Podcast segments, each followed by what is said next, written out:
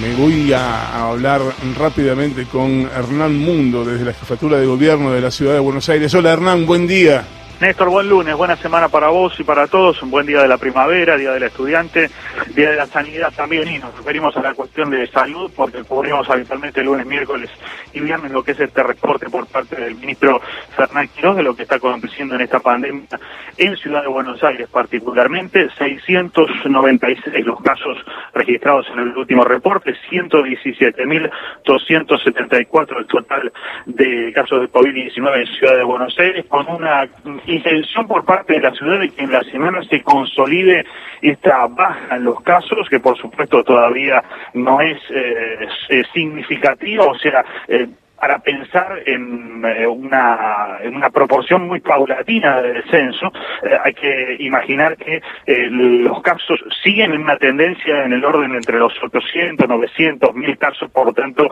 sigue siendo alta esta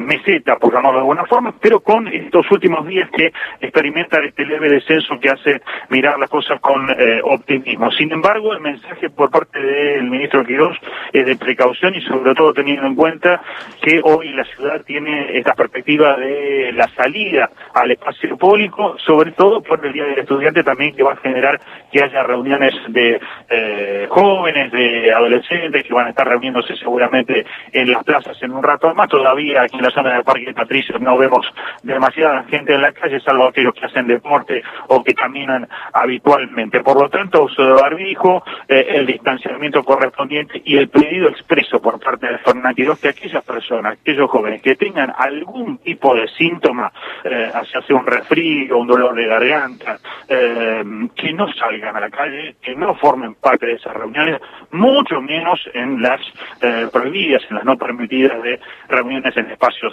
cerrados. Referido a la cuestión de, eh, esta reunión que va a haber a la hora 13 entre autoridades nacionales, hablamos de Ginés González García, Nicolás Clautra, Salud, Educación respectivamente, y funcionarios de la ciudad, el propio Quirós y Soledad Acuña, por la cuestión tan meneada de la educación y la posibilidad de que haya algún tipo de actividad en plazas, en eh, calles, en avenidas, por lo menos esa es la propuesta de la ciudad. Esto es lo que decía Fernán Quirós eh, en la antesala de ese encuentro. Eh, naturalmente, digamos, podremos evaluar la información epidemiológica en detalle que nosotros tenemos y podremos acordar qué será lo mejor. Yo de ninguna manera considero que aquí haya aspectos políticos. Me parece que la situación es demasiado compleja, demasiado dolorosa, de demasiado riesgo y demasiado daño, sobre todo en los niños, como para que la política partidaria sea parte de esto. Y de hecho, ese entorno y esa visión que tenemos en el gobierno de la ciudad ha sido el entorno y la visión que hemos aplicado durante todo este proceso de la pandemia y lo seguiremos aplicando hasta el último día.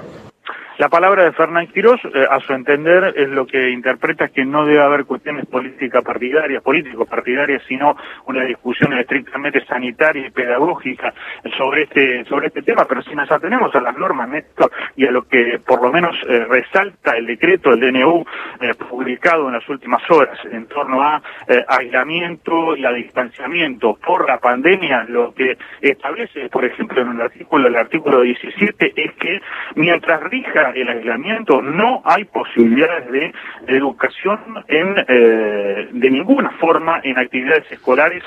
que no sean virtuales, o sea, ahora, ahora mismo,